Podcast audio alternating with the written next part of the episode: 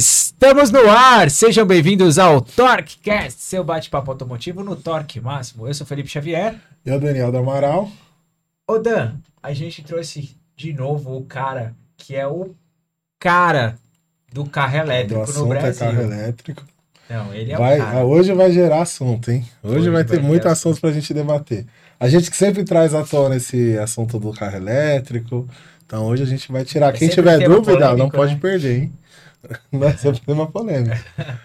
Roberto Saldo, obrigado por aceitar o convite. Vim de novo nessa nova fase do nosso projeto bater esse papo com a gente. Obrigado, gente. Obrigado para vocês dois. Um prazer estar aqui, né? Quando vocês me chamarem, eu tô aqui, cara. Hum, legal. Não moro muito obrigado. perto, não, mas. A gente Assim- mora na mesma cidade, né? Quase vizinhos. É, você mora ali perto, né? Mora em São Bom, José aí, também. de qualquer forma, quando vocês me chamarem, eu tô aqui, cara. Não tem.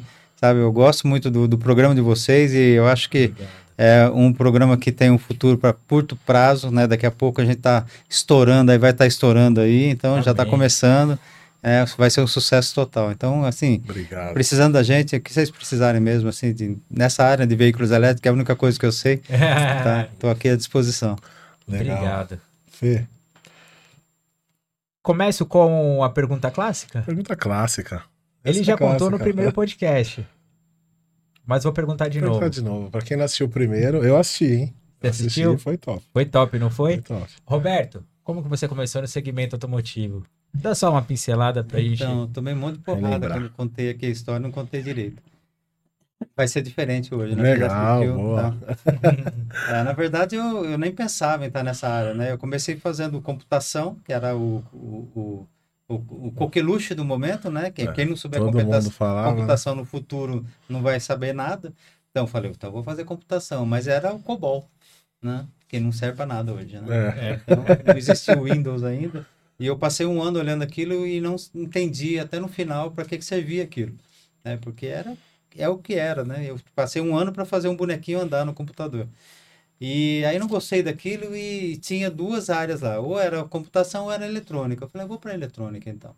E passei para eletrônica. Era a Fundação Vale Paraibana de Ensino, que hoje é Univap. Unifap. É. E aí, bom, é, comecei na, na eletrônica, gostei e fiquei até os, os- fiquei quatro anos lá. Na verdade, quando eu cheguei em três anos, que era um curso técnico, né? Eu queria sair de lá porque eu fazia judô, eu queria fazer educação física. Ia para Taubaté fazer educação física. Era três anos só de faculdade. Falei, ah, vou fazer, vou virar professor. eu tinha dado aula no Sesc já e, adorei dar aula e eu queria fazer isso. Falou, isso Mas que eu quero pra, um amigo, pra vida. Olha só, por acaso o apelido desse amigo é Sapo. E é na hora que eu fui trancar a matrícula, ele chegou: Não, você não vai fechar a matrícula? Não, você não vai trancar, que eu vou fazer, que eu vou fazer. Bom, resumindo, não tranquei a matrícula, continuei fazendo o curso. E esse amigo parou logo, da- depois de dois meses ele parou o curso. Deixou sozinho lá. Bom, terminei o curso e eu achei que não ia usar isso para nada. Porque naquela época os carros eram todos carburados. E o Verdade. meu ex-sogro, ele era mecânico. E me levou para trabalhar com ele logo em seguida. Vamos, vamos trabalhar junto. E eu adorei, porque eu ganhava que nem engenheiro e eu não sabia nada de mecânica. Né, Eu tinha um amigo que era o Jaime. O Jaime era, assim, um, uma pessoa muito especial, muito especial. Tanto, tão especial que eu acabava ganhando a mesma coisa que ele, ele sendo um mecânico experiente. Porque ele ficava me ensinando o tempo todo, me ajudando o tempo todo. né? Infelizmente ele faleceu, né? Quando eu estava nos Estados Unidos, ele pegou um aneurisma aí e acabou falecendo. Mas uma pessoa que eu devo, assim, minha vida na profissão mesmo, né? E meu sogro também, né? Meu ex-sogro, que eu não falei no último podcast, e, teve uma polêmica danada na família da minha ex-mulher lá. Eu adoro eles também, não tem nada contra eles. Legal. É porque ele também me ajudou muito, né? Ele me levou para mecânica, né? E me colocou na mecânica como mecânico e eu não era nem ajudante. Essa é a verdade. Caramba. Né, O que aconteceu foi que eu aprendi Uma muito rápido. Um ano, dois anos depois, eu estava fazendo uma das coisas mais difíceis na mecânica, que é dar diagnóstico. Né, Caraca. é, e, e aí eu aprendi muito rápido. E logo em seguida começou, né? Ignição eletrônica, injeção eletrônica. Né? E é toda a eletrônica Foi embarcada. evoluindo, né? E, e aí eu, eu aí voei nessa, né? Aí Surfei entrou nessa na onda. praia, é, entrou na sua É, praia. porque né? ninguém tinha conhecimento. Na- O mecânico era muito chucro ainda, né? Sim, era aquele sim. mecânico que sabia muito bem a mecânica, tinha aquela experiência antiga, ouvir o barulho entender tudo do carro. E eu peguei as duas coisas, né? Ouvi o barulho, entendia tudo e, e conhecia de eletrônica. né? Então, aí chegava pessoas lá que... Duas vezes aconteceu isso, tanto na injeção quanto na ignição. A pessoa chegou na minha porta e falou, escuta, você mexe com esse tipo de carro? Olhava o carro, mexo. Por quê? Falei, não, porque eu levei no mecânico e falou, não, não, não vou mexer com isso aí. Isso aí nunca vai dar certo. Nunca vai dar certo. Não vou mexer com isso aí, não. Leva para outro isso aí. Tanto na ignição e na, na injeção aconteceu a mesma coisa. E eu simplesmente falei que eu sabia mexer, mas não sabia nada. Não conhecia nada daquilo. Eu queria Mas aprender. é um desafio, né? Um Aí foi ligar, desafio. né? Ligar para magneto amarelo, ligar para as casas de peças para entender. Na ignição eletrônica, por exemplo, o cara falou para mim, falou, meu, troca tampa, o rotor, se precisar, aí é vela, cabo, isso aí. Você vai fazer revisão? Só, é só revisão. Então é isso aí. Virei especialista no Vale do Paraíba de ignição eletrônica. Caramba. Mecânicos de Taubaté mandavam um carro para mim porque eles não fazer. sabiam mexer com ignição eletrônica. E na verdade você não precisava fazer nada. Só precisava É. ter coragem de mexer naquilo. né? Então, e depois veio a, a injeção eletrônica, aconteceu a mesma coisa. Mesma coisa do carburador. Muito mais simples, muito eh, funcionava sozinho, praticamente, lógico, no começo, né? Tem os problemas inerentes da, da nova tecnologia, que Sim. acontece mesmo, mas eu desenrolei muito fácil, né? Pra você ter uma ideia, como o diagnóstico naquela época não tinha o scanner. Você tinha um jump pra você fazer na, na, na no OBD2 ali, você punha o jump lá e ele piscava no, no painel. Era analógico, né? O sistema, né? É, é. E aí piscava o defeito ali. Aí você tinha que descobrir, porque na verdade quando ele piscava, por exemplo, 420 é o eh, sonda lambda do escapamento. Meu, pode ser um monte de coisa. Pode não ser a sonda lambda que está com problema, né? Qualquer tipo de entrada de ar, qualquer vela ruim, Verdade. cabo ruim, pode ser qualquer coisa. Então você, aí é sensibilidade Sim. né? Mas assim, eu conhecia aquilo, comecei a aprender e eu, eu ensinava meus amigos aquilo ali, né? Então, e gente que tinha medo daquilo, na verdade. Eu nunca tive medo dessas coisas, eu me metia em tudo, né? Não foi diferente com o carro elétrico. Desculpa, isso aqui é um pouquinho aqui. Mas vamos chegar lá, vamos chegar É. lá. Então, assim, eu aprendi, na verdade, com o meu ex-sogro que eh, soltou na minha mão mesmo uma oficina e eh, eu, na verdade, fui trabalhar com ele numa oficina onde ele era sócio e depois saí de lá para trabalhar junto com ele na oficina dele e, e acabei tocando aquela oficina quase sozinho, né? Ele, eu e ele, mas ele saía muito para buscar peças, essas coisas. Oficina pequena mesmo, né? Aham. Começo, tudo é assim. Pô, legal. E aí, hoje já são quantos anos de mecânica? Cara, A história, né? A Eu história fiquei da 30, e- mecânica. 35 anos mais ou menos na mecânica, né? E já faz, sei lá. Faz tempo. Eu não quero chutar porque vão descobrir minha idade. Fala, já tô quase menos, 70. Né, mano? Mais ou menos. Não, eu tô com 59, em fevereiro eu faço 60, então tem experiência. Eu passei por muita 35 coisa. anos é a minha idade, pô. Tenho 37, né? Vamos. É, não, quando eu diferença comecei é- isso aí, não, eu não Eu tava tenho nem na fralda tem de mecânica, é. Não, nem na fralda você tava ainda. Nossa, É, show de bola. Eu costumo brincar, não sei se pode falar isso aqui, mas Pode. se não puder, você Pode. corta. Eu falando, você não era nem esperma ainda. É, Não bem era nem isso. esperma ainda, É, né? Não era nem esperma Bem ainda. isso. É, faz muito tempo, cara. Nossa, é... tem, tem chão aí, né? Tem chão. Legal. É. E eu tenho muita sensibilidade com essas coisas, assim. Eu gosto de mecânica, né? Quando você gosta de uma coisa, você aprende fácil. Então eu aprendi assim, aprendi mexendo e sentindo aquilo, né? Porque o mecânico antigo foi o, a- o diferencial meu foi esse. Mesmo sendo jovem na época, eu tinha aquela sensibilidade deles. Ah, eu escutava um barulho e uma outra coisa que é importante também é o histórico, né? Porque queira ou não queira, a- se a pessoa souber contar a história do defeito, fica muito mais fácil para o mecânico. Então, o cliente chegava e falava, tá, conta a história. Quan- Quando começou esse defeito?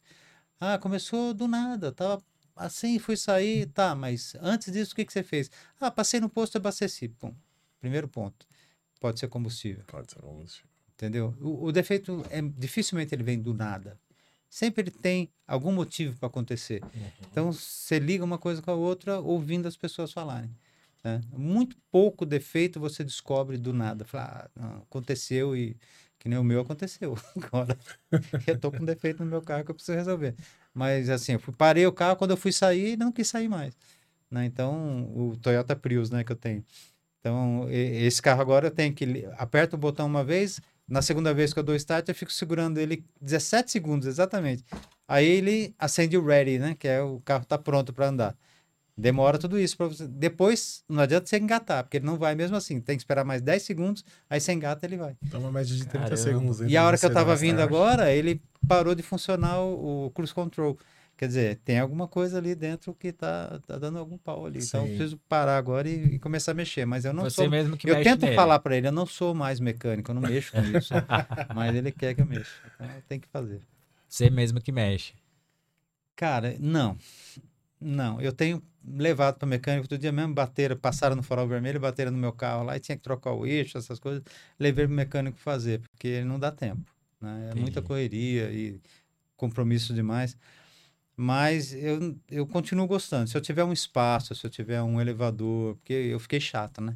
Depois você vai para os Estados Unidos, você Começa, fica é. chato. Muda. Pra você ter uma ideia, aqui, a prime- a primeira grande compra na minha vida que eu, assim, que fez toda a diferença na minha oficina, que fez a minha oficina é, crescer 60%, foi uma pistola é, é, pneumática, Caramba. que não era comum Que- na época. Não era comum, ninguém tinha, Hoje qualquer borracharia Hoje- tem, né? é. Entendeu? Não era comum. É, elevador. Esse cara, quem tinha elevador? Eu tinha um fosso. É quando eu, eu montei uma convertedora de gás, na- fui o primeiro convertedor de gás natural do Vale do Paraíba, né? E, e eu tinha um fosso. Para entrar embaixo do carro, eu tinha um fosso ali. Que era mais fácil até para instalar os tubos e tudo. Mas é, o, o equipamento, as ferramentas eram muito caras, né? E eram poucas pessoas que tinham. né? E depois eu comprei a, a catraca pneumática e tal. Hoje eu tenho tudo elétrico, tudo na Snapple, né? Então é muito mais. Beleza. Hoje funciona muito melhor, você não precisa de mangueira nem Sim. nada. Eu tenho ferramenta. Hoje mesmo, ontem mesmo, meu irmão pre- precisou de, um, de um- uma ferramenta para apertar o cabeçote de um carro do- da Volkswagen lá. Eu tenho ainda. Eu falei, não sei por que, que eu tenho isso ainda, mas tá aí. Nossa, top. Parece que eu Legal. mexo com motor a combustão, né? E você falou que você agora, depois que eu larguei a mecânica, eu não mexo mais. Quanto tempo já faz que, né, que largou a mecânica? Desde quando eu vim dos Estados A Unidos. na- Na verdade, obra, assim, né? eu, na. Lá nos Estados Unidos eu mexi em paralelo nas duas coisas, carro elétrico e carro a combustão. Então até 2018 eu mexi com carro ainda, com combustão, Legal. né? lá. E como foi parar nos Estados Unidos, né? Tem essa também, né? Então, era eu Só sobre as fotos, são dois arquivos de mais de 10 GB, então não vai dar tempo. Não, depois passa só aquela lá, então. A gente comenta só É, aquela. É isso que eu ia falar. Aí Fechou. Só. Beleza, Na verdade, aí volta na pergunta. Beleza. Então, como foi parar lá nos Estados Unidos, hein, Roberto? Então, mas longa história, né? Eu é, tava assim num momento é, ruim pessoalmente, né? Com com a minha ex-mulher, querendo me livrar daquilo já há muito Vida tempo. pessoal, né? E eu tinha um convite antigo para ir para os Estados Unidos, né? E aí acabou ela tentando visto, não conseguiu. E aí eu fui lá, tentei conseguir para mim, para os meus dois filhos, para ela. E acabamos indo. Na verdade, eu tinha um convite para mexer com gás natural, Hum, que era minha praia na uma- época, né? Eu tinha, uma alta, né? eu, tinha, eu tinha cinco convertedoras. Aí entrei em depressão, eu trabalhava demais, demais. Eu acordava às seis horas da manhã e ia dormir uma hora, duas horas. E todos os dias, todos os dias. Às vezes eu estava em São José, na sexta-feira, às seis horas da tarde, o meu funcionário lá de, de eh, Piracicaba me ligava, "Roberto, não consigo resolver. Eu passava uma hora com ele no Uhum. telefone, não resolvia, eu tinha que pegar o carro, Ir lá dirigia até lá, resolver. chegava lá meia-noite, uma hora da manhã, trabalhava, voltava, chegava três horas da manhã para abrir a oficina no sábado às 8 horas da manhã de novo. Quer dizer, chegou num ponto que eu tava Você não muito vive mais, né? tava Você muito sobrevive pro trabalho só, né? o problema foi que com... ninguém conhecia depressão naquela época, né? E eu tive uma depressão muito. Eu não conseguia ficar aqui, ó. Se eu entrasse nessa sala, Pânico, né? esquece, eu tinha pânico. Entendeu? Então, aí o que aconteceu? Eu, não- comecei a perder minhas coisas. Perdi três, quatro oficinas que eu tinha. Uma era uma parceria, mas as outras três eram oficinas eh, convertedoras que eu tinha. E a última eu vendi. Vendi, o cara nunca me pagou. Na época, por Nossa. 28 mil reais, nunca me pagou. Então, perdi tudo mesmo que eu tinha com, por conta da depressão. E como eu tinha esse convite para ir para lá e estava nessa nesse clima ruim, depois eu acabei me separando da minha ex-mulher lá também. Mas eh, fui para lá e comecei a fiz o primeiro contato com, com as pessoas que queriam me contratar na área de, de, Uhum. de conversão para gás natural, para GNV. Mas aí, na hora que a gente estava quase tudo acertado, né? Salário, então eles queriam fazer redes de, de conversão de veículos para Pra gás natural. para gás natural nos Estados Unidos inteiro. Eles falavam espanhol, por isso eu conseguia Sim. comunicar, porque eu não falava nada de inglês na época. E só que aí eles me falaram a palavra que eu, que eu não queria ouvir, que era a pressão que eles usavam lá. Eles usavam 20 bar de pressão. Aqui a gente usa 220, Hum. 240 às vezes, né? E mesmo assim você tem que abastecer, né? Todo dia. Sim. Imagina lá, cada 50 milhas você dirige. E, era, e outra coisa, lá era, já estava usando um sistema mais moderno que a gente tinha aqui, que era injeção direta. E aí você era obrigado a tirar o tanque, tinha que colocar cilindro no- embaixo do carro inteiro. E não era todo carro que cabia. Né? As vans dava para colocar, mas o carro de passeio não dava. E aí você dirigia 50 milhas, tinha que parar de novo, passar duas horas abastecendo. Eu falei, isso não vai dar certo. Não, não vai dar certo. Falei, não, cara, eu não vou trabalhar com você porque não vai dar certo. E aí ele insistiu, insistiu. Eu falei, não, eu, eu não vou começar porque nós vamos parar rapidinho. E aí eu saí, comecei a trabalhar com meu cunhado, começou a me pagar um, um valor que eu achei que era interessante. Aí chegou um cara, olhou para mim e falou, quanto você ganha aí? Eu ganhei tanto. Cara, eu te pago o dobro. Falei, cara, tem alguma coisa errada aqui. Né? Falei, tem alguma coisa errada aqui. Foi meu cunhado que me ajudou a vir pra cá, mas eu vou conversar com ele. Falei, Júnior, peraí, vem cá. Ele me pagar o dobro, cara. Você não pode melhorar alguma coisa pra mim. Não, porque você não fala inglês. Falei, então desculpa, cara, eu tô indo embora. É. Aí fui para trabalhar com o cara, foi de 400 para 600 dólares por semana. E aí chegou, e, e aí de 600 eu montei minha própria oficina. Um ano depois já tinha uma oficina minha. Quando eu comecei a crescer, chegou o. Ozzy, que é o, foi o, a última pessoa que eu trabalhei lá. Aí ele chegou para mim e falou: Você não quer me vender essa oficina e trabalhar para mim? Falei, ué. Aí eu já comecei, já estava começando a falar inglês, né? Falei, mas a concorrência está tão brava assim, né? Porque eu estou aqui perto. Ele deu. Falei, Não, não, é que eu estou precisando de alguém para fazer diagnóstico, né? E o pessoal conhece você já na área de diagnóstico e eu queria contratar você, mas só que você com oficina não dá certo, né? Então eu queria comprar sua oficina, fechar ela e. Eu falei, tá bom, você pra mim." me, você me oferece um salário, compra minha oficina e me dá um espaço para vender carro lá, porque é o que dava dinheiro mesmo era vender Aham. carro, né? E ele tinha um ponto na avenida principal lá. Era muito bom. Eu falei, aí eu vou. Aí ele me ofereceu mil dólares por semana, Cara. mais a venda de carro e mais comprar minha oficina. Eu falei, "É, cara. Aí e eu, como e eu tava querendo ganhar tempo para estudar, porque eu queria estudar.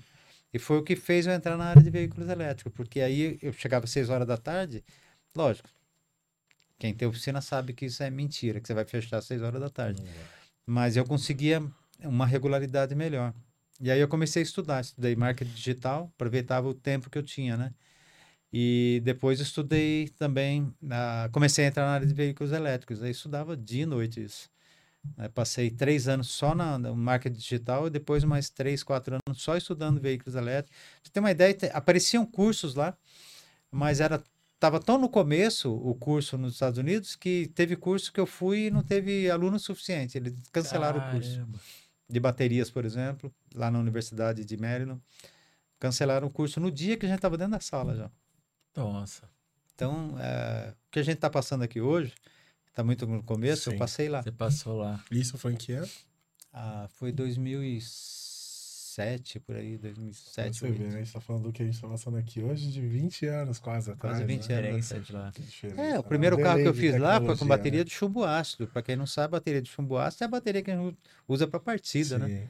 Então não tinha bateria, era muito difícil. Ninguém sabia, todo mundo lá pensava que carro elétrico era uma enceradeira, né? Fraquinho, que andava pouco. O que mudou essa mentalidade tudo foi o Elon Musk com o Tesla Roadster, né? né? Eu fui, eu fui, eu converti o primeiro carro da região de Maryland ali, Delaware, aquela região. Isso dito pelo Associação Americana de Veículos Elétricos, que eu fazia parte também, né? Fiz parte logo quando fundou lá. Legal. E eu converti o primeiro carro e, e resolvi homologar esse carro no, no Denatran lá, no Detran deles, né? Que é Sim. o MVA lá. E, e aí foi uma complicação, é uma história longa, você começa a contar aqui, mas assim, ah, no final, eu caí na mão de um policial que assumiu o risco. Ele falou: não, tem água no radiador? Não. Então fala para o vistoriador não esquentar a cabeça com, com vazamento. É, tem é, correia? Não. Então fala para ele não verificar se a correia está boa ou ruim. Tem óleo? Não. Então fala para ele não verificar óleo, de, vazamento de óleo. Fala para ele dar esse papel, trazer aqui que eu assino e você homologa e faz o carro. Nossa. Entendeu? E hoje aqui no Brasil a gente está com dificuldade até hoje de homologar um veículo. Já está acontecendo, mas é uma dificuldade enorme. Então é muito no começo ainda, né? É muito novo, né? Muito, É muito recente. É um processo que vai ter que evoluir como evoluiu lá, né? É, nós E- temos. ah, E, e politicamente também ver como que vai ser isso, né? É, Tem- nós tem- temos que mudar a cabeça, né, do, da- do- dos nossos políticos, primeiro, né, que eles Sim. que fazem essas regras, essas leis, porque a- às vezes você tem que abrir mão de algumas coisas para fazer com que a coisa funcione, né? Senão não É verdade. acontece, né? Ficar É. só no jogo de interesse. Começou não lá vai, nos né? Estados Unidos, quando começou o veículo autônomo, começaram a acontecer alguns acidentes, não sei se vocês lembram disso, Sim. atropelou uma menina lá com Sim. de bicicleta, isso, aquilo. Aí o que, que o governo americano falou? Olha, se essa tecnologia vai ajudar a gente no futuro a acabar com todos os acidentes, então compensa a gente perder algumas vidas agora. A gente compensa a gente correr o risco de perder não algumas perder vidas agora. frente E é o que aconteceu, né? e, e hoje, não, não acontece acidente, muito difícil acontecer. É que né? quando vai gerando precedente, aquele negócio, surgiu o erro aqui, opa, a gente não tinha calculado esse erro, vamos corrigir. Sim, Você começa sim. Ao mesmo tempo, tem gente que não quer que a coisa funcione. Sim, né? tem o Quem vende interesse, petróleo, né? por exemplo, não quer que a coisa Não funcione. Então, existe uma pressão, mas né, hoje eles não- já não. Eles já estão. Para você ter uma ideia, eu tive numa, numa feira aqui no IMB, tempo atrás, e quem estava vendendo carregadores lá era a Shell carregador de veículo elétrico.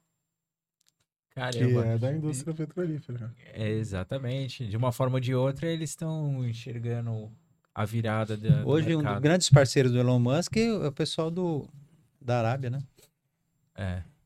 Tem parceiros lá. Então, É, porque eles têm que entender que é uma tendência e eles têm que. Eles não vão perder o negócio do dia pra noite. Então eles têm que financiar Cara, pensa no mercado. tá, né? pensa no É. mercado de alimentos. Mercado que você vai aqui. Qual é o produto ali que não tem gasolina envolvido? Petróleo envolvido? Todos. Todos os diesel ali envolvido, né? Não, tem uma tem coisa que como. não tenha plástico, por exemplo. É, o plástico vai. Entendeu? É. então tá, tu- tudo está envolvido. Tá? Tudo tá não envolvido. adianta, não adianta. Na Europa é pior ainda, porque lá até para gerar energia. É. É. Porque lá ainda é muito forte. A gente ainda aqui Entendeu? no Brasil tem uma energia limpa que, que manda, mas você pegar lá fora, os países lá de fora, é Sim. muito, né? E o Brasil tem várias vantagens, né, cara? Várias vantagens com relação a ele. A gente pode mandar nessa tecnologia. Exatamente. Até a questão do etanol, né? Que estão vindo agora com, com um propulsor, né? Eu quero que- deixar vocês perguntarem. Se eu ficar É. falando aqui, você... Não, e aí você entrou, vamos voltando pro, pra não perder o foco, né? É. Aí você, você foi para os Estados Unidos, começou a trabalhar, e você começou a trabalhar com. Onde surgiu o interesse seu, né? De falar, vou começar a trabalhar com veículo elétrico. Não, de- aconteceu de repente, porque eu, eu- assim, eu sempre fiz isso, né? Eu fui um dos primeiros a converter carro para álcool aqui no Brasil. E no- em 86 eu participei da primeira conversão com meu ex-sogro. Ele fez um Opala e tal, e bom, e aquilo ficou na minha cabeça. Cara, fazia um sucesso danado, porque você ia abastecer no posto, os caras não queriam abastecer. Porque era um Ah, combustível carro diferente. É como você levar um carro a combustão para abastecer eletricidade hoje. Sim, O cara falou, não, cara, isso vai estragar teu carro. Não, não, não vão colocar, não vou colocar. Tá aqui, tá aqui. Eu ponho. né? Entendeu? E eu andava com o Opala, assim. Demorava um pouquinho para aquecer e tal, dava aquelas cabeçadas de vez em quando tal, mas andava, porque é um combustível mais frio, né? Então aquilo ficou na minha cabeça. Em 94, mais ou menos, aí eu falei, meu, deixa eu ir lá. "Seu Edson, como foi feito aquilo? Ah, foi feito assim, assim, assado. Beleza. Peguei e já comecei a fazer, porque o, o- a gasolina custava 1,20 e o álcool 25 centavos. Olha a diferença. Valia muito a pena. Puta, valia muito mesmo. Muito a pena. E aí eu comecei a fazer, comecei a fazer. Só que a gente vive no Brasil. E a política aqui nunca te dá a chance de você crescer. É, Nunca. infelizmente. Nunca. É, infelizmente, quando você começa a crescer, eles mudam a política, a coisa.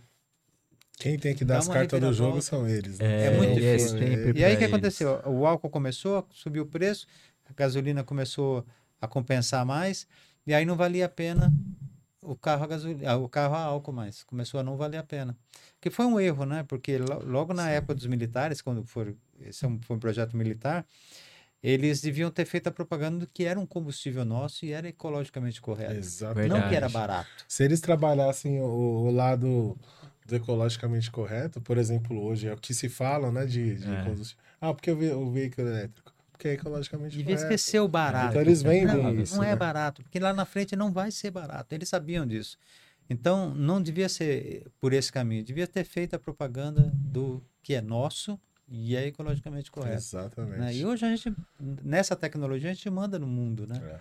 Então, em 96, aí eu, eu comecei a converter, depois eu comecei a converter para gasolina, porque os carros a gasolina, é, e foi uma coisa que eu não gostei. Eu gosto, eu sou muito assim, eu, eu gosto muito da parte ecológica, né? E foi uma coisa que eu não gostei, mas eu precisava fazer para sobreviver.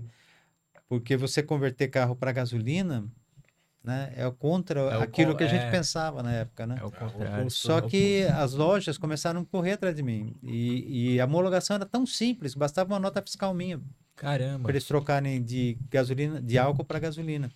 E na verdade o que aconteceu foi que existia uma junta que você tem que destachar o cabeçote para você poder colocar o, o, o, a- o sistema álcool, né? Existia uma junta que era alta, mas eu fui procurar a pessoa, era um japonês até que vendia lá em São José. Ele falou, Roberto, eu não vou vender para você. Eu falei, por quê? Porque não está funcionando, está queimando. Queima muito fácil. Aí eu falei, eu tinha um, um Tempra e um Passat, eu acho. Foi que eu fiz? O Passat. Eu falei, me dá três juntas do Passat aí. Coloquei, um dia depois queimou a junta. E eu tinha convertido para gasolina já. Segunda queimou de novo. Terceira queimou de novo. Falei, cara. Fui lá no japonês de novo. Falei, meu, me dá três juntas aí. Ah, Roberto, você vai, você vai ficar pobre desse jeito. De tanto comprar junto, né? Aí eu comprei a junta, funcionei o carro, deixei ele aquecer, fui apertar o cabeçote todo solto de novo. Ela cedia. Ah, Aí apertei de novo, aqueci, deixei esfriar, fui apertar, tava apertadinho. Falei, hum, acho que eu descobri o defeito, o problema. Cara, daí pra frente foi um atrás do outro. Eu fazia três carros por dia. Caramba. E na época eu cobrava 250 reais, né? Hoje, Baratinho, sei lá é, quanto ué. seria hoje. Proporcional Mas era um época. bom dinheiro, bom dinheiro. É isso em que ano? Ah, 80 e... Ixi, aqui Nove, era dinheiro noventa. mesmo, cara. É, Era um bom era dinheiro. Era dinheiro. Se em 2003, 2004, acho que 250 reais era o salário mínimo. É. Aí entra a injeção tá eletrônica. falando olha, pra olha o trás, lance né? da injeção eletrônica, mas é legal. Porque você, eu, você tentava aumentar, porque é single point, né? Era um injetor só, os primeiros carros que vieram. Depois veio o multipoint, que era muito mais simples. Mas o single point era um injetor só. E quando você aumentava em, ah, muito a pressão, ele pff, engasopava tudo e não ia. Né? Podia jogar álcool, o que fosse. Não ia de jeito nenhum. Cara, eu falei, meu, tem que dar certo, porque tinha muito carro. Monza, muito, Uno e um monte de carro. Bastava adiantar o ponto, mas eu não estava conseguindo ach- achar os 10% a mais do combustível. Aí liguei pro cara da Magnete Marelli. Ma- Liguei para a fábrica, né? E pedi para falar com a técnica lá. E aí eu tava falando com um engenheiro lá, aí nós fizemos amizade, ficamos quase duas horas falando no telefone. E tal, tal. E aí depois ele, ele deixou escapar. Ele assim, sem saber, né? Que ele falou, cara, todo carro é, é, com injeção é, joga 10% a mais de combustível quando tá frio. Eu falei, nossa, era essa Aí informação que eu precisava. Aí o que, que eu fiz? Peguei o sensor de temperatura, medi a, a resistência dele, aqueci o carro, medi de novo, aí eu sabia qual é a resistência que eu tinha que colocar lá para informar o, o computador que ele estava frio o tempo todo. Então, joguei o resistor lá, era 2K ohms o É, Ele resistor. jogava a quantidade correta, né? Trocava filtro e vela e o carro funcionava a gasolina. Ah, álcool. Né? O- né? Isso foi na- ainda no- na época do álcool, né? Cara, nossa, eu fiz muito carro, velho. Fiz muito carro. Eu meu carro não era álcool, porque eu tinha que tirar a gasolina Sim. e colocar o álcool. Aí sobrava um monte de gasolina. Dois, três tambores de 200 litros lá. Eu ficava só enchendo meu tanque o tempo Você todo. aproveitava, né? Eu fiz muito, muito, muito. Mas aí o que, que é isso? É uma coisa que o americano faz muito. Não sei se vocês lembram da NSA que estava vigiando a Dilma aqui. É a mesma coisa. O americano ele vive de informação. Então, com- e, e toda a tecnologia é isso, né? Por isso que eu falo para as pessoas hoje. Ah, Talvez você não ganhe dinheiro hoje na conversão de veículos para elétrico, mas é hora de se preparar. Porque na hora que Você acontecer, precisa você dessa tá informação. É. Você precisa saber dessa informação, porque a hora que acontecer, você vai estar na frente É. quando eu fazia conversão, meus amigos chegavam, meu, Você não dá uma força pra mim? Os caras chegaram sem graça, sabe? Porque sabia que eu ganhava dinheiro com aquilo. Meu, eu ensinava todo mundo. Sabe por quê? É outra coisa que eu sempre falo para as pessoas. Cara, põe o cara em cima do muro, do muro, e joga ele lá pra cima. Ele vai te dar a mão, vai te puxar, vai te que levar mais dá- alto Porque ainda. a gente sabe que é ciclos, né? A gente tá aqui, daqui a Claro. pouco tá aqui. Claro. Só que quando É. você tá aqui, o que você ajudou tá aqui, o cara vai te puxar pra cima também, né? Tem um amigo meu que ele fala isso até hoje. Cara, não acreditei que você ensinou, me ensinou aquilo lá, né? Que. Eu falei, não, é assim que funciona. Um Hoje eu tô outro. fazendo isso com carro elétrico. Eu podia fazer conversão, vi quietinho, montar uma convertedora, comecei a fazer conversão. Não, eu quero que um monte de gente faça. Se eu, ver- olha só, é, é o que a internet faz hoje. A internet É. faz hoje. Você ganha muito menos, mas ganha num volume No muito volume. maior. Exatamente. né? Eu não Exatamente. preciso é, tomar o espaço de um mecânico. Não, ele vai lá, vai, vai converter lá. Se eu vender uma solenoide para ele, que eu uso lá na conversão do veículo elétrico, eu já vou ganhar mais, porque eu vendo mil solenoides no Brasil inteiro. Não vou vender uma só. Entendeu? Então, você tem que pensar grande, você tem que pensar no volume que você pode criar aí. Né? E essa é a ideia. Hoje, se você vê. Eu não sou. Todo mundo fala, ah, Roberto falou de veículo elétrico. Não. Eu não sou referência na área de veículo elétrico. Não. Eu sou referência na área de conversão de veículos elétricos. É diferente. Sim. É diferente. Né? É, então, é, é, é um nicho que hoje é bem humilde, mas com certeza vai crescer mais Vai do que crescer. os veículos de combustão. Por quê? Tem, a- a- o diferencial, o grande diferencial é primeiro, o valor. Se você converter teu carro, você gasta metade do valor de, você- de- de você comprar um carro de fábrica. É isso que eu ia perguntar pra você. É. Ia falar o custo de converter um carro. né? Desculpa, né? Eu, eu vou responder. Não, mas é bom que você já vai entrando no, no assunto, gancho. Senão que a gente tá no caminho certo. Certo, lá. É, e a segunda coisa é que você pode dimensionar o seu carro. Cara, você anda 50 km por dia, você não precisa ir lá na concessionária comprar um carro de 200. Você não precisa disso. Por quê? Carro de 200 não vai servir para você viajar. Ao mesmo tempo, vai ser demais para o seu dia a dia. E o mais caro é bateria. Então, você anda 50 km por dia. Não, eu vou converter um carro. Compra um carro baratinho. Eu, o, o Palio lá que eu comprei. Paguei 1.500, vendi as peças, saiu- deu mais de 1.500 reais de peça. Já se Quer dizer, pagou. Saiu de graça. Né? Aí eu vou usar o carro no meu dia a dia, 50 quilômetros. Né? Eu vou comprar o kit, né? E o kit, a gente tem muita conversa para que já saiu o kit pra caramba. Legal, legal. Muito bom. o... É caro fazer conversão do carro a combustão para carro elétrico? A exemplo do próprio Palio. Eu, tenho um Palio 99 lá na garagem. caro. É caro? É caro. Não vou mentir, não. É caro, ainda é caro. E quanto Mas que é era esse caro. né? Era caro converter carro para gás natural no começo. E muita gente fazia. É caro para a pessoa que quer usar no seu dia a dia, que quer. Porque demora o retorno. Já está É dando retorno. Bem pouco tempo atrás não te dava retorno. Tá? O valor era alto demais. Hoje, você consegue retorno em dois, três anos, dependendo do tanto que você andar. Uhum. Já está começando a compensar mais. No... Daqui a pouco, o que vai acontecer? Você vai conseguir pagar o kit com a economia que você faz, que é o ideal, que é o que que acontecia com o gás natural. Hoje a gente fala o quê? De uns 10, 15 mil? Um kit Não, acho que é Mais. bem dá mais ainda? É, hoje você uns começa com 30 mil 40 reais. pau. 30 É, mil. isso que eu 30 mil. Mas um carro com a mesma capacidade original de fábrica custaria 60 mil. Entendi. Ele perde potência, mesma coisa. Cara, esse é o grande vantagem, assim, o grande tesão do carro elétrico. A potência dele, o limite é o seu bolso. Você quer mil cavalos no seu carro? Dá para colocar. Pô, legal. Você quer qu- qu- 25 mil giros de rotação? Você dá para colocar. Entendeu? Você quer o- mil quilômetros de autonomia? Se couber bateria no teu carro, dá para colocar. Era isso Entendeu? Então, legal. É. Você dimensiona o carro. Você vai ver carro de arrancada daqui a pouco. Meu, não tem para combustão. Não tem, não tem. Tem torque o tempo todo. Acabamos de colocar o motor no Palio agora, de 25. O de 10 cavalos, eu saía, andava o tempo todo em terceira marcha. Subia, parava, andava. Uhum. Terceira marcha. Hoje é quinta marcha. Legal. Você não troca de marcha. Vou arrancar a alavanca. Vou arrancar a alavanca, porque eu tenho um botão agora de ré também. Modernizamos ele. Ah, Você põe ré num botãozinho elétrico, Caramba, pra frente e pra trás. Entendeu?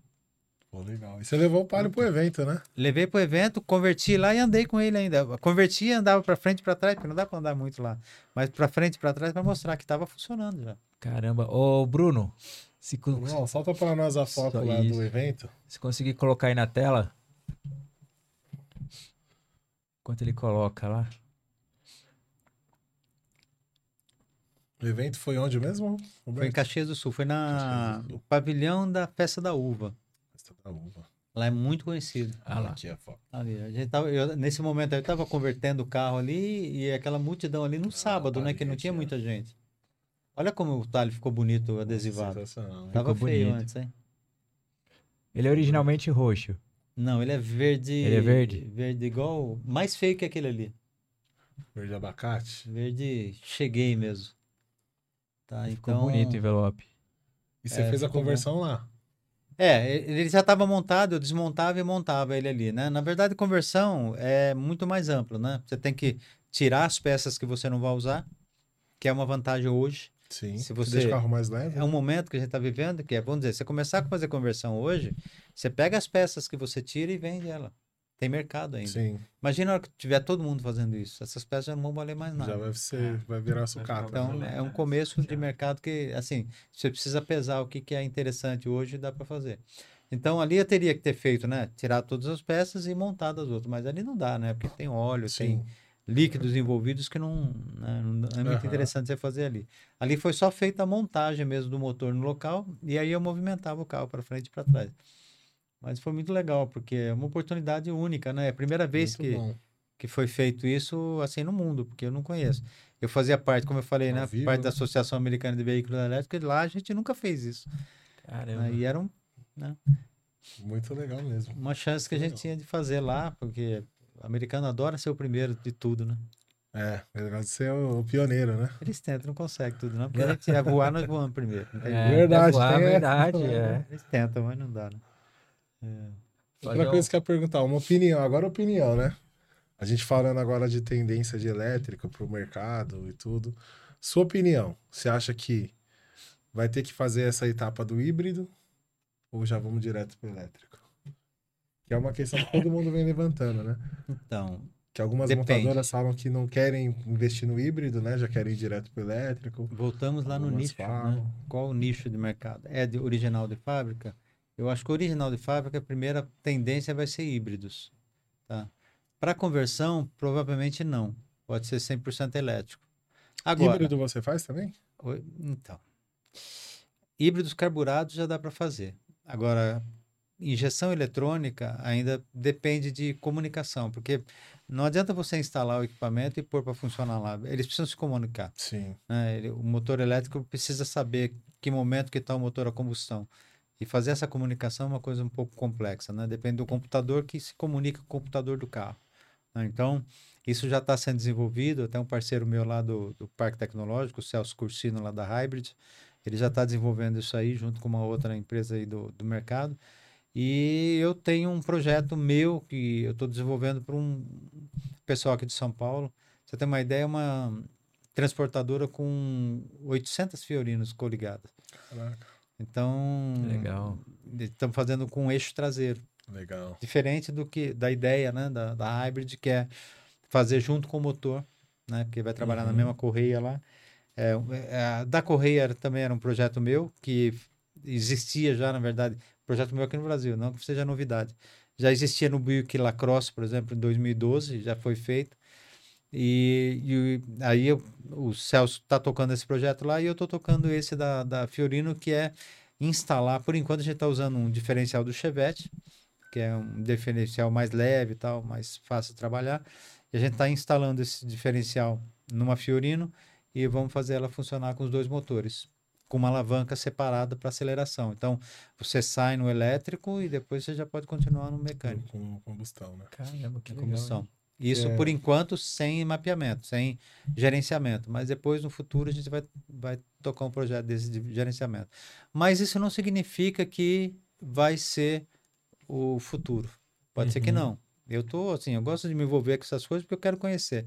Né? Hoje a gente tem, por exemplo, né, só para falar dentro dessa mesma área, a gente tem mais de um milhão de reais de célula de, de, de hidrogênio lá no fundo do meu quintal lá que a gente está Nossa.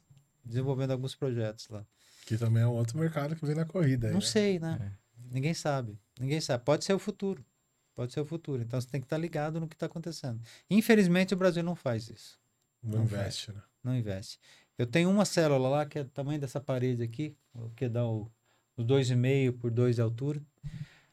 E eu tentei várias universidades para emprestar célula para eles, de graça. Não existe nem nos Estados Unidos aquela célula.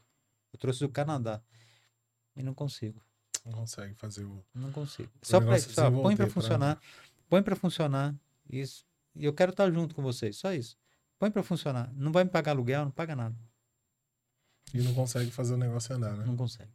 O Brasil é muito Pessoal, complexo. Vamos, vamos investir em tecnologia, né? Não é? É muito Cadê a complexo. galera dos Hoje, cenários, infelizmente, né? as universidades, boa parte, estou falando todo mundo, tá? Não vamos generalizar. Mas boa parte dos reitores estão preocupados em patentes. Em patente Quer é. ser o pioneiro em tudo, né? E É. falar, ah, isso é meu. Aí é difícil. É difícil você desenvolver qualquer aluno para aprender uma tecnologia que já está aí. Eu tive Aperfeiçoar, né? eu a tive alunos, eu tive alunos eh, de conversão que vieram de um doutorado de conversão, não vou falar de onde, mas veio de doutorado de uma, universidade na área de veículos elétricos e não tinham colocado a mão no veículo elétrico. Eles foram conhecer as peças comigo. Então, não é assim que Caramba. funciona. Ficou só na teoria, teoria, teoria, Não é assim que funciona. zero de Você não prática. aprende. Quando você olha o que É acontece lá fora, né? cara, eu É Você verdade. tem aprende hoje, coisa. você aprende na prática, né? O cara, o cara olha para você, ah, eu quero fazer um projeto. Quanto você precisa? Mesmo que ele saiba que não vai funcionar. Sabe por quê? Vai fazer o negócio. Se der certo. É o que eu faço aqui. Sabe esse negócio de energia infinita? Cara, nunca vai funcionar, mas os caras chegam para mim, ah, meu, faz. Faz sim, cara. Alguma coisa você vai aprender ali. Nem que isso não funciona, né? Nem que seja que, que isso não, nunca vai funcionar, mas é alguma coisa você vai aprender. É legal, porque você, sabe, incentiva, incentiva a molecada. Outro dia teve um lá, falou, meu, vou fazer um carro hidráulico com uma bomba hidráulica, elétrico com uma bomba hidráulica, ele vai ganhar muito mais força. Você tem a transferência, você, meu, vai perder força também lá. Vai, faz, cara, faz, vai- ser legal. Vai aprender. Você Sim, tem que incentivar. Né? E, o, e o governo chinês, o governo americano fazem isso. O governo eles brasileiro, investem, né? hum, quanto é que eu levo isso nisso? Infelizmente é assim, porque eles querem saber lá na quer- frente, ele- ele aonde eu encaixo isso lá na sócio, frente? né? onde eu, enca... eu não quero saber o que, que os universitários estão aprendendo. Quero saber onde eu encaixo isso lá na frente. Deixa o universitário, universitário aprender o que não funciona também. Sim. Entendeu? Ele- eles precisam disso para crescer. Precisam quebrar a que ter uma cara. noção, né? De uma ideia, essa aqui já tentaram, não deu certo. Facilita a vida disso. do teu filho a vida inteira. Você acha que É. ele vai ser bom no futuro? Não vai. Tem que ser difícil. Ele tem que pegar a porcaria, a coisa que não dá certo. Você pegar a coisa que funciona, você pega informações. Ah, você já fez, deu certo, eu vou fazer ali. Não vou É. aprender nada. Entendeu? Tem que deixar os caras. O Brasil não faz isso. Dó, viu, cara? Porque nós temos técnicos, nós somos muito respeitados lá fora. Eu morei lá, cara. Eu sei. Eu, o- eu, o, o diretor, um dos diretores da Universidade eh, Estadual de Maryland é brasileiro. Nós somos muito respeitados. Os caras veem a gente diferente. Porque lá, aproveita. quando você chega, ele- eles acham que você é hispano. Quando você fala que era do Brasil, opa, é diferente. O tratamento é diferente. O brasileiro que mora lá sabe disso. Entendeu? E a gente não dá valor aqui. A criatividade, né? criatividade que nós temos aqui. Infelizmente, né? Infelizmente. Ô, Infelizmente. Roberto, como que você vê a, a chegada dessas marcas chinesas com os carros elétricos? Caso da GWM, BYD e a proposta deles. A BYD já é a maior fábrica de, de veículos elétricos do mundo, né? Eles são muito fortes, eles têm a melhor bateria do mundo, bate em qualquer uma. E agora está entrando na bateria de, de sólida, né? Ah,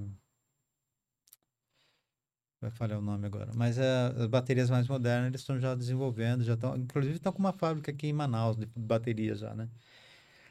Assim, o futuro a Deus pertence, ninguém sabe exatamente o que vai acontecer, né? É, é, eles são uma multi hoje, né? São É. uma multi. São a, a- a- o- país a ser batido nessa área. Mas eu acho que é, tem muita fábrica su- surgindo no Brasil. Ah, existe um, um certo, começou um certo pro- protecionismo à indústria nacional, começou a acontecer agora, que estão taxando, né, algumas coisas que vêm de fora. Acho que isso é um pouco importante também, porque você precisa eh, valorizar a indústria nacional, Sim. Verdade. porque senão você perde ela. É, aconteceu nos Estados Unidos, não deram muito valor, que o ex-presidente fez isso, mas é importante, porque você começa a valorizar emprego, né? As pessoas precisam ganhar dinheiro. É, eu, eu lembro que em 2000, e- Elas precisam viver, não sobreviver, né? 2005, quando eu fui embora, ah, as melhores cabeças do Brasil estavam indo embora daqui. Porque a indústria nacional né? estava no buraco, né? Ninguém da valorizava, ninguém tinha incentivo. que Eu, eu ia no INPE, por exemplo, eu tinha muitos amigos no INPE. eh, os caras desenvolveram um negócio lá, cara, que, que se não existisse hoje, a gente tava perdido. para você fazer qualquer teste, para você fazer eh, asfalto, você tinha que tirar de 10 em 10 metros uma amostra, levar, mandar para um laboratório e fazer os testes de laboratório. E depois, com esses testes na mão, você mandava para a construtora que estava fazendo a, a estrada para saber quanto de asfalto, quanto de pedra, ca- cada lugar. De, de- acho que era de 10 em 10 metros, sei lá, dependendo do lugar era de 10 em 10 metros, mas é Uhum. tipo, quilômetro por quilômetro. Imagina uma estrada de 500 quilômetros. Então demorava muito para fazer isso. Os caras desenvolveram ali no, no São José dos Campos, no, no, no, no, é, no CTA ali, né? Ah, uma máquina que ia andando, ia batendo, ia tirando, fazendo análise, mandando via internet para os caras direto, Caramba. Tempo real. em tempo real. Entendeu? Foi feito ali. E aí você chegava lá, cara, juro pra você, a sala dos caras era isso aqui, ó. Um metro e meio por dois, cada uma. E o cara lá com papel, e lá. Um amigo meu, o Kevin, chegou um dia pra mim, a filha dele estudava co- com a minha filha no- no- na escolinha lá do prezinho. Berto, eu vou embora. Sério, Kevin? Vai embora por quê? Não, vou embora para os Estados Unidos. "Pô, mas você não tá desenvolvendo um negócio aí e tal? Ah, então. Eu desenvolvi o combustível sólido é, 70% mais eficiente do que o do americano. Não, era mais eficiente que o americano, 70% mais barato. E, o, e aí ele pegou o projeto, entregou na mão do brasileiro, dos brasileiros, e os caras falaram, não, toque o projeto, é seu. Entrei em contato com os americanos, vem para cá. Eles vão montar uma fábrica para fabricar o produto e eu vou ganhar royalties só passeando dentro da fábrica o tempo todo. Tá vendo que a gente perde? Perde demais. A gente perde, Aí cara. Política. pergunta Por que, que as coisas nasce lá primeiro? Não é porque. a- é Eles estão ligados em tudo, amigo. Se você fizer uma coisa diferente, eles vão vir te buscar. É. E se o seu país não abrir o olho. Isso em tudo. No Eles esporte levam, eles né? fazem isso. Teve um menino aqui com 13 anos, com 1,90m, que ganhou tudo lá na natação anos atrás. Eu não lembro nem que ano que foi. Ganhou tudo. Brasileiro, ganhou tudo. Eles falaram, "Cara, vem pra cá que você vai ter a vida de rei aqui. É isso O mesmo. pai que não quis. É isso mesmo. o pai era empresário aqui. Pai era empresário aqui, não quis ir embora, mas. Meu, esporte, qualquer área, qualquer área. Eles são assim. Eles estão certos. Incentiva. a- É, alguém tem, Tem que muita gente que né? condena eles. Eu não condeno. Eu acho que eles estão certos. Eles estão certos. Será que o menino foi concordo. valorizado aqui depois? Do jeito que eu Provavelmente fui. não, né? Provavelmente Do jeito não. que eu fui. Eu não, é assim. Cara, é muito milindre aqui, cara. Muito milindre. É. O pessoal é aquele negócio, depois que dá certo, todo mundo quer falar, é meu, é Brasil e tal. Uhum. Mas até dar certo, ninguém quer comprar essa briga junto com você, né? Exatamente. É, Hoje é muito mais importante o que você parece do que você é. exatamente. Qual o papel que você tem? Qual, qual o diploma que você tem? Isso é mais importante do que o conhecimento. Não é? Não se dá importância e, ao na conhecimento. verdade, no na prática, que, que vale é o conhecimento, O- né? Eu fui fazer um Exatamente, curso não faz muito tempo atrás, porque eu não conheço nada de veículo autônomo, que apesar de ser da minha área, eu não conheço. Sim. Então eu falei, o que eu conheço é muito básico, eu quero conhecer. Aí me convidaram para um curso mais, né? desse. Quando eu fui fazer o curso, eu vi uma, eu vi uma palestra de coisas que eu já, se é para ler, eu tinha lido já. Aquilo lá eu já tinha lido. Quando você Sim. começou a fazer perguntas, a pessoa não sabia responder. E é doutor da área. Aí você falava, confia como no- nas informações, né? Entendeu? Então aquela aula eu podia dar. Lendo ali, eu podia dar. Qualquer um podia dar, porque não, você não precisa É. conhecimento para dar, dar palestra. Exatamente. Você precisa entender, superficialmente você entender o assunto, você consegue chegar lá e falar. né? Exatamente. Agora, você não tira dúvidas, né? E teve uma menina muito Que é o mais inteligente. Uma importante. menina, por isso que eu falo do brasileiro. né? Porque tem gente que realmente vai muito. para aprender. A pessoa já sabe, mas quer aprender mais. E vai lá Exatamente. E aí, quando você fala só superficialmente, você não tá ensinando nada. Você tá falando mais o mesmo, né? E a gente tem um monte de aventureiro nessa área de veículos elétricos hoje. Um monte. Não são poucos, não. Né? Então, e gente maldosa também que entra no mercado para atrapalhar, né? É. Teve um cara aí que entrou vendendo bateria para todo mundo, não entregou. E... Você Tem que tomar muito cuidado. Um cara que pegou dinheiro do governo para desenvolver carro super esportivo e não fez nada. Isso, isso queima o mercado, né? Porque Isso aí é você ruim, precisa de isso dinheiro, é o governo ruim, não te é. entrega. Porque às vezes é um projeto legal investimento, né? que você tem. E você falando de bateria, eu já entrou na pergunta que eu queria fazer. Hoje, quem fabricam essas baterias para veículos elétricos? Hoje, basicamente, Porque não é, a mesma, não é a mesma coisa da bateria que a gente usa no carro, né? Não. É não. totalmente diferente, é uma tecnologia diferente, né? É, hoje você tem a lítio ferro fosfato, que é a que está, no momento, a que está mais forte aí, né? Estão vendendo mais forte, mas já tem outras chegando, a de sódio, né? Que era a que eu Uhum. queria falar agora há pouco. A lítio ferro fosfato, ela já começa a diminuir o risco de incêndio, né? Já Certo. começa a resolver esse problema. E a de sódio resolve 100% desse problema, além de ser 100% reciclável. Então, aquela conversinha lá de que ah, não polui mais do que. né? Não, esquece. Já usa, continua usando lítio, né? É como a bateria de nióbio que desenvolveram aqui, né? Na verdade, desenvolveram o catodo de nióbio, não é a bateria de nióbio Uhum. mas já já está usando o nióbio, né? Que é um produto nosso. Né? E mas eu acho que para o futuro não existe nada que vai eh, vai ser mais forte do que o grafeno nas baterias e nos veículos elétricos e nós somos assim riquíssimos em grafeno. né? O ouro do mundo vai ser o grafeno. É, quem entrar nessa tecnologia popularizar não vai valer muito. É, porque já, hoje já tem, né? Aqui no Mackenzie mesmo, eu tive lá, fui convidado para fazer uma visita lá, meu, fiquei maravilhado. Que legal. Tem um projeto lindo lá, em parceria com a China também. Meu, é, é o presente já ali. É. É o presente. Tem muita coisa. De repente vocês vão descobrir, vão começar a ouvir coisas que você não esperava, projetos ali estão estão prontos já. É, que nem eu visitei a fábrica da Clarios, né? Há uns seis meses atrás. E a gente vê nessa questão da evolução das baterias, aí já falando de start-stop. Só que a gente tá falando de veículo elétrico, a gente já tá indo além do.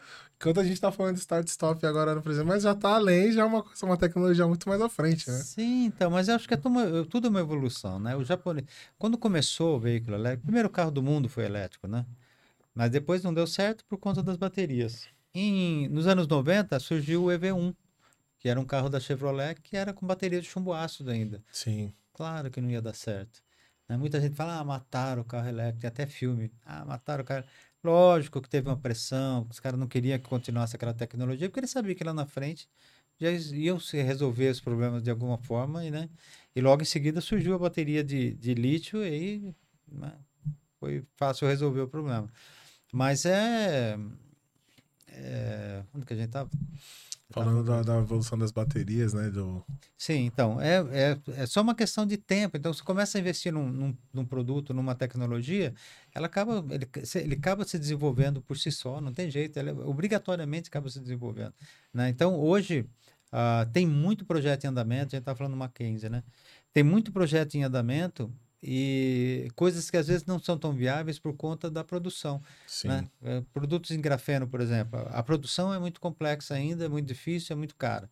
Mas amanhã pode não ser. Pode Descobriram uma forma de fazer. Com a evolução da tecnologia. né? né? Sabia-se que o grafeno era o material mais fino do mundo, um átomo.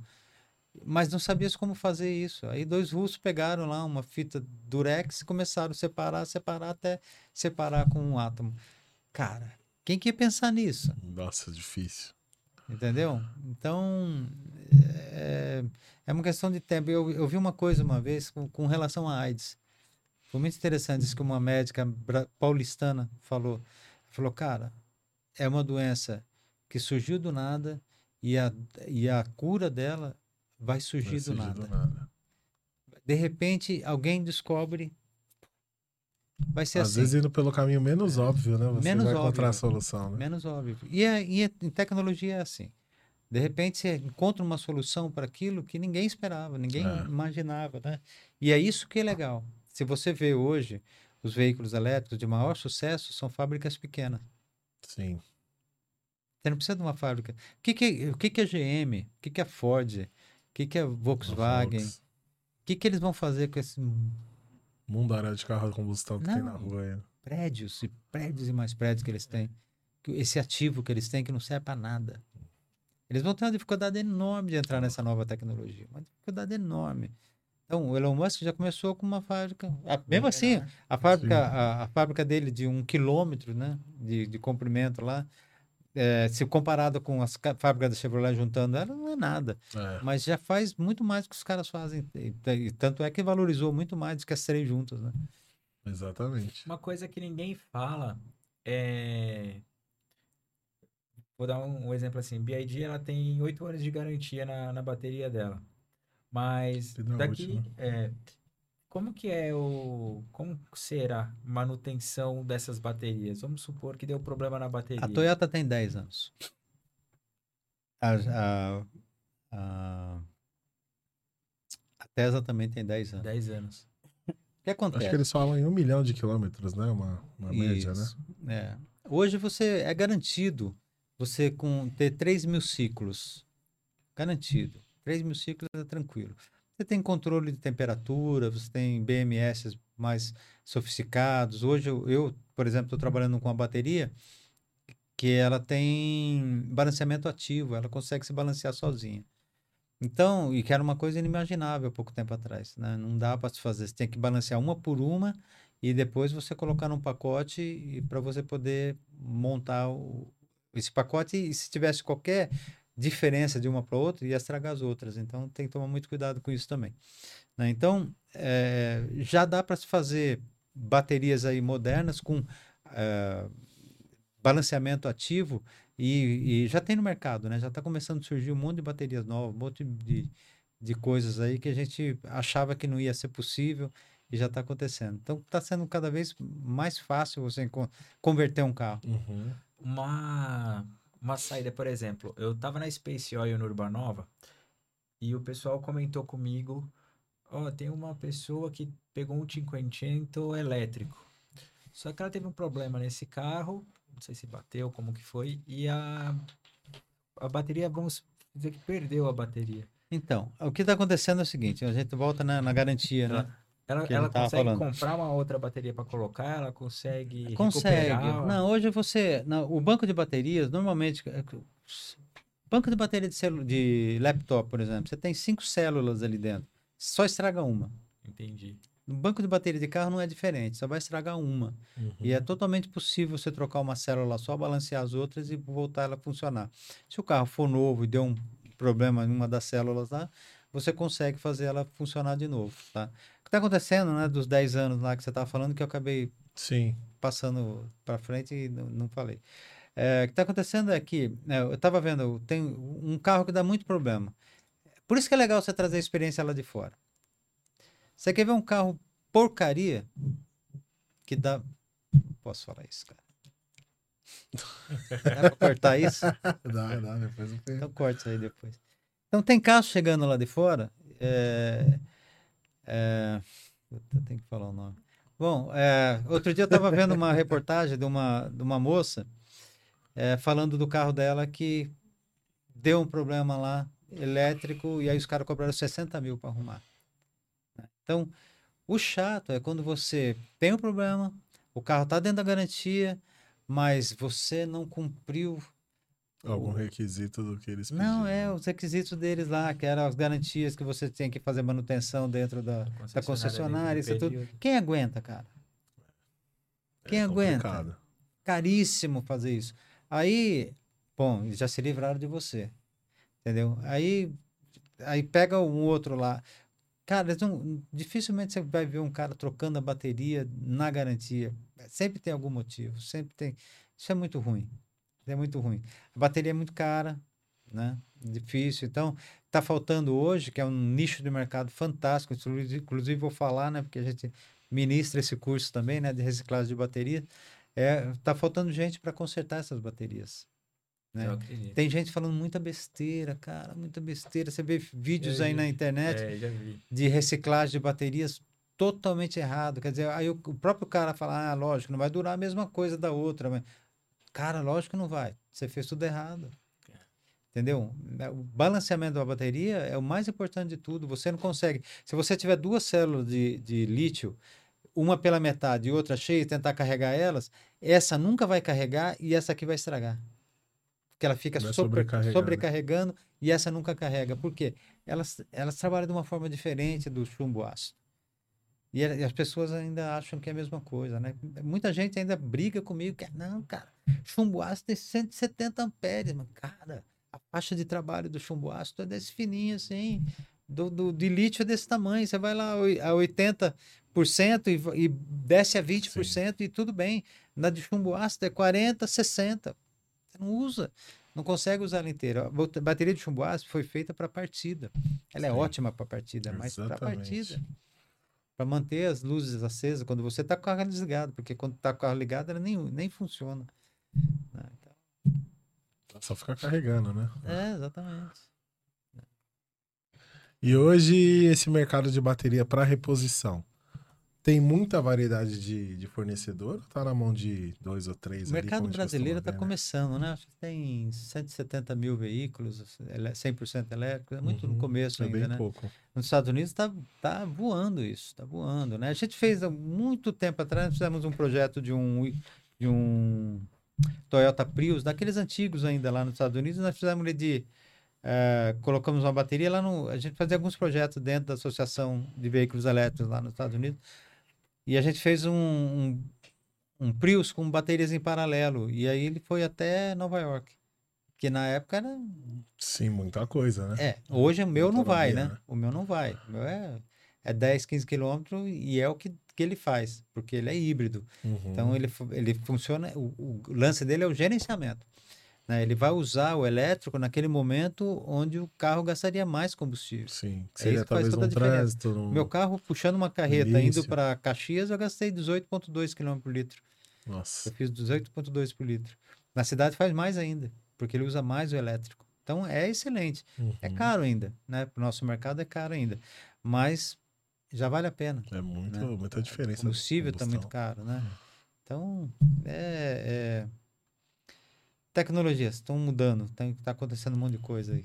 Legal. É evolução, né? Evolução. É, eu acho que é um caminho que não tem mais volta, né? Que é Não, que sem tá vindo. dúvida. Quem tem carro elétrico não volta mais para combustão. Não volta. Não volta. Simplesmente não volta. É muito mais gostoso você dirigir. Uhum. Eu bati meu carro outro dia porque ele é híbrido. Já viu isso? Se fosse elétrico, não tinha batido. Não, bateria é pior ainda. Porque eu saí no farol, eu não acelero, não sou de queimar pneu, eu tava com meus netos minha filha atrás. Saí e ele sai na frente o tempo todo. Você acelera um pouquinho, ele sai na frente. Os carros a combustão não saem junto. E eu saio. E, eu, e era uma, uma pista A resposta é mais a pista da rápida, frente né? só, tem, só tem duas pistas. O pessoal de lado ou entra para direita ou para esquerda ou vai reto, mas já viu, ninguém obedece. Todo mundo quer entrar nas pistas de duas, são três carros. E eu acelero normal e eu sei que eu saí na frente e vou embora. Eu acelerei e saí, o cara passou no farol vermelho e me pegou. Nossa. Nossa. Tinha três carros para ele bater, bateu no meu. Porque sai na frente. É muito mais gostoso você andar no carro elétrico. Muito mais gostoso. Ele responde, ele não tem. é, hoje ainda a gente usa câmbio, né? Normalmente CVT, que você já não sente tranco nenhum. Mas no futuro não vai ter nem isso, vai ser direto nas rodas.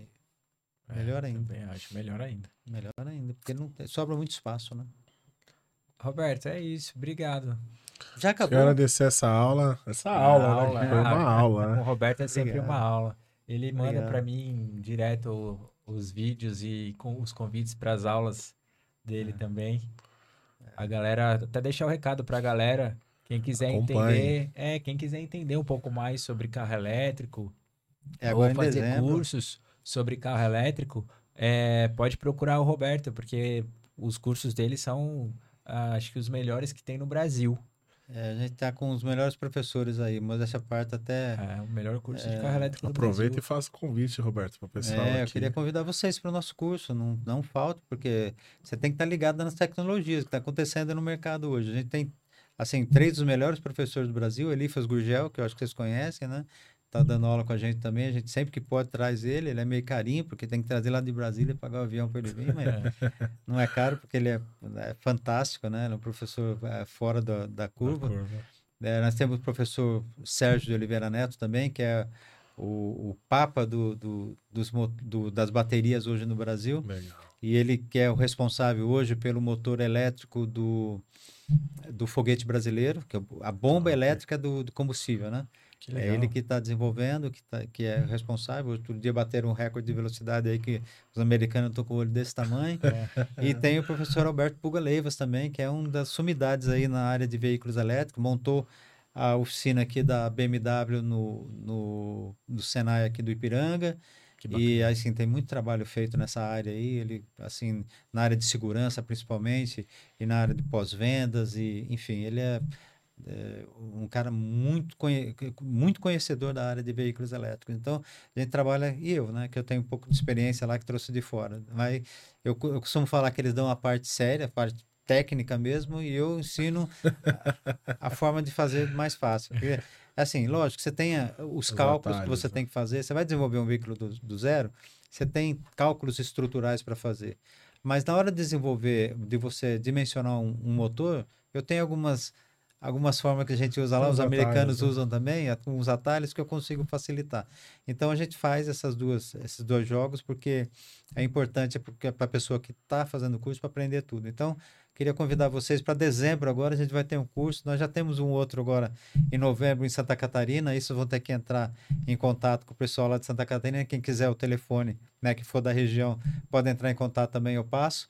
Ah, mas nós vamos ter o nosso curso aqui em São José dos Campos, no Parque Tecnológico de São José dos Campos, nos dias 9 e 10 de dezembro. Posso passar Legal. o telefone? Pode, por favor. O espaço é, É seu. 12 99 770 9492.